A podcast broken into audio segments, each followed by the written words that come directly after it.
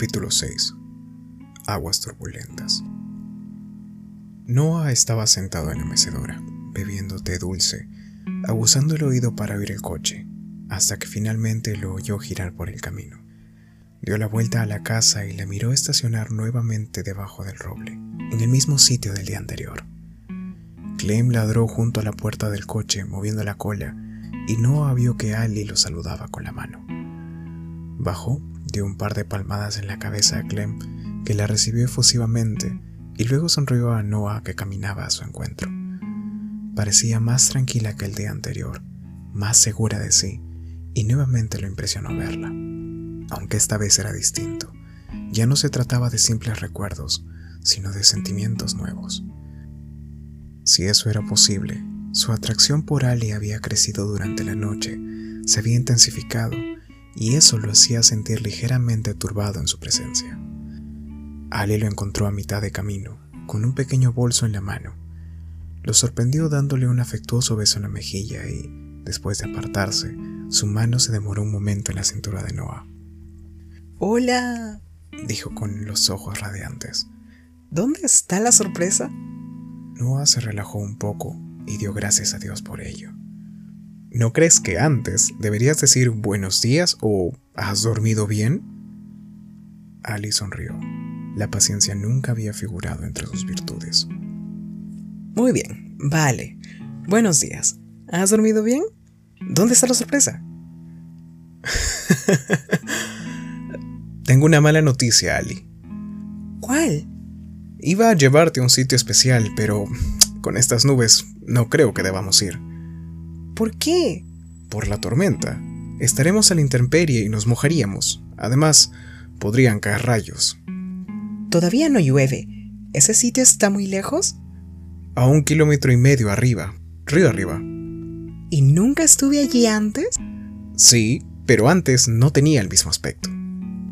Ali miró alrededor con aire pensativo. Cuando por fin habló, lo hizo con voz decidida.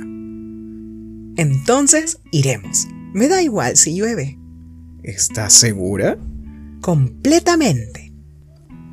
Noah volvió a mirar las nubes y notó que se acercaban. Si es así, entonces será mejor que salgamos ahora mismo.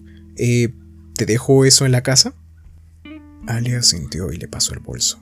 Noah corrió a la casa y lo dejó sobre una silla del salón. De camino a la puerta, tomó pan y lo metió en una bolsa. Caminaron juntos hasta la canoa un poco más cerca que el día anterior. ¿Qué sitio es ese? Tranquila, ya lo verás. ¿No me darás ni siquiera una pista? Está bien, bueno. Eh, ¿Recuerdas el día que salimos en canoa y miramos el amanecer? Ah, precisamente estaba pensando en eso esta mañana. El recuerdo me hizo llorar. Lo que verás hoy hará que ese recuerdo te parezca vulgar. Supongo que debería sentirme muy especial. Noah dio unos cuantos pasos antes de responder. Eres especial, dijo finalmente, y su tono hizo que Ali creyera que iba a añadir algo más, pero no lo hizo. Ella le sonrió y apartó la vista. Sintió el viento en la cara y notó que había arreciado desde la mañana. Poco después llegaron al embarcadero. Noah arrojó la bolsa dentro de la canoa Echó un rápido vistazo alrededor para comprobar que todo estuviera en orden y arrastró la embarcación hasta el agua. ¿Puedo hacer algo? No, tranquila, solo sube. Ali obedeció y Noah empujó la canoa en el agua, cerca del embarcadero. Luego saltó al interior con gracia, apoyando los pies con cuidado para que la embarcación no volcara. Ali se asombró de su agilidad consciente de que la maniobra que acababa de realizar con rapidez y facilidad era más complicada de lo que parecía. Ali viajaba de espaldas en la proa de la canoa. Cuando Noah comenzó a remar, le advirtió que se perdería la vista, pero ella sacudió la cabeza y dijo que estaba bien así. Y era verdad. Con solo girar la cabeza podía ver todo lo que quisiera, pero por encima de todo, quería ver a Noah. No había ido a contemplar el río, sino a verlo a él. Los primeros botones de su camisa estaban desabrochados y dejaban al descubierto los músculos de su pecho que se contraían con cada movimiento. También se había remangado, de modo que Ali podía ver los músculos de sus brazos abultándose ligeramente. Gracias a sus sesiones matutinas de remo, tenía la musculatura muy desarrollada. Es artístico, pensó. Cuando rema, tiene un aire casi artístico, un aire natural, como si no pudiera evitar estar en el agua, como si llevara esa afición en los genes. Lo miró y supuso que los primeros exploradores del lugar debían de haber tenido el mismo aspecto. No conocía a nadie que se le pareciera en lo más mínimo. Noah era una persona compleja, contradictoria en muchos sentidos y al mismo tiempo sencilla, una combinación curiosamente erótica. A primera vista era un muchacho de campo otra vez en casa después de la guerra, y probablemente él se veía así, pero en realidad era mucho más. Quizás su peculiaridad se debiera a su pasión por la poesía o a los valores inculcados por su padre. Fuera como fuese, parecía disfrutar más de la vida que cualquier otra persona, y eso era lo primero que le había atraído de él. ¿En qué piensas? Su voz la devolvió al presente, y Alice se sobresaltó. Se dio cuenta de que no había hablado mucho desde que estaba en la canoa, y agradeció el momento de silencio concedido por él. Siempre había sido muy considerado. En cosas bonitas, respondió en voz baja, y por la expresión de los ojos de Noah, comprendió que sabía que pensaba en él. Le alegró que se diera cuenta y deseó que él también hubiera estado pensando en ella. Entonces una emoción comenzó a vibrar en su interior, como había sucedido tantos años atrás.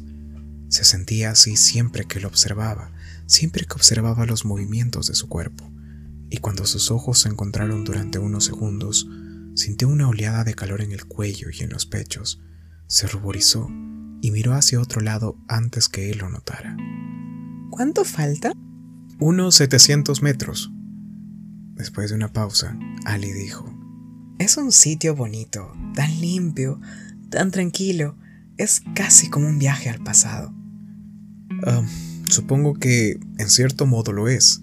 El río nace en el bosque. No hay una sola granja entre su nacimiento y este lugar, y el agua es tan pura como la de la lluvia.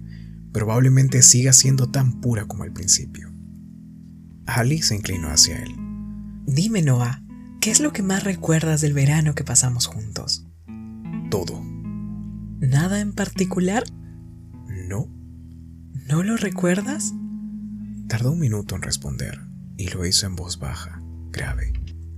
No, no es eso. No es lo que piensas. Cuando digo todo, hablo en serio. Recuerdo cada instante que pasamos juntos y todos fueron maravillosos. No puedo elegir un momento que significara para mí más que otro. Todo el verano fue perfecto la clase de verano que todo el mundo debería tener la oportunidad de vivir. ¿Cómo iba a elegir uno en particular? Los poetas casi siempre describen el amor como un sentimiento que escapa a nuestro control, que vence a la lógica y al sentido común. En mi caso, fue exactamente así. No esperaba enamorarme de ti, y dudo mucho que tú tuvieras previsto enamorarte de mí, pero cuando nos conocimos, ninguno de los dos pudo evitarlo, nos enamoramos a pesar de nuestras diferencias y, al hacerlo, creamos un sentimiento singular y maravilloso. Para mí, fue un amor que solo puede existir una vez, y por eso cada minuto que pasamos juntos ha quedado grabada en mi memoria. Nunca olvidaré un solo instante de nuestra relación. Ali lo miró fijamente. Nunca le habían dicho nada semejante. Jamás. No supo qué responder y permaneció callada, con las mejillas teñidas de rubor. Mira, lamento si te he hecho sentir incómoda, Ali. No era mi intención, pero he tenido presente aquel verano constantemente y quizás siga siendo siempre así. Sé que las cosas ya no serán iguales entre nosotros, pero eso no cambia lo que sentí por ti entonces. Ali respondió con voz sosegada, cargada de emoción. No me has hecho sentir incómoda, Noah. Lo que pasa es que no estoy acostumbrada a que me digan esas cosas. Lo que has dicho es, es realmente hermoso. Se necesita alma de poeta para hablar de esa manera y, como ya te he dicho, tú eres el único poeta que he conocido. Un sereno silencio cayó sobre ellos. Un águila gritó a lo lejos. Un saltamonte saltó cerca de la orilla. Los remos se movían rítmicamente, produciendo pequeñas olas que mecían suavemente la embarcación. La brisa había cesado y las nubes se oscurecían a medida que la canoa avanzaba hacia su destino desconocido. Ali estaba pendiente de todo, de cada sonido, cada sensación. Sus sentidos se habían agudizado, llenándola de vitalidad. Repasó mentalmente todo lo ocurrido durante las últimas semanas. Recordó la ansiedad que le producía la idea de hacer esa visita, la impresión que le había causado la nota del diario, las noches en vela, su mal humor durante el día. Apenas un día antes, el miedo le había hecho pensar en escapar. Ahora el nerviosismo había desaparecido por completo, reemplazado por otro sentimiento, y se congratuló por ello mientras navegaba en silencio en la vieja canoa roja. Se sentía curiosamente satisfecha de estar allí, contenta de que Noah siguiera siendo el hombre que ella imaginaba, feliz por haber podido comprobarlo. En los últimos años había visto demasiados hombres destrozados por la guerra, el paso del tiempo o incluso el dinero. Se necesitaba valor para seguir fiel a la pasión secreta, y Noah lo había hecho. El mundo era de los trabajadores, no de los poetas, y a mucha gente le costaría entender a alguien como Noah. Como decía la prensa, los Estados Unidos atravesaban una época floreciente y la gente miraba al futuro intentaba olvidar los horrores de la guerra. Ali comprendía sus razones, pero la mayoría de sus conocidos se dejaban obsesionar, como Lon, por el trabajo y el dinero, descuidando las cosas que embellecían al mundo. ¿Conocía a alguien en Rayleigh capaz de dedicar su tiempo libre a reformar una casa? ¿Alguna de sus amistades leía a Whitman o a Eliot y encontraba en ellos imágenes de la mente, ideas del espíritu?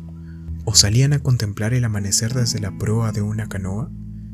Esas cosas no hacían prosperar a la sociedad, pero eso no justificaba que la gente les concediera tan poca importancia. Al fin y al cabo, hacían que valiera la pena vivir.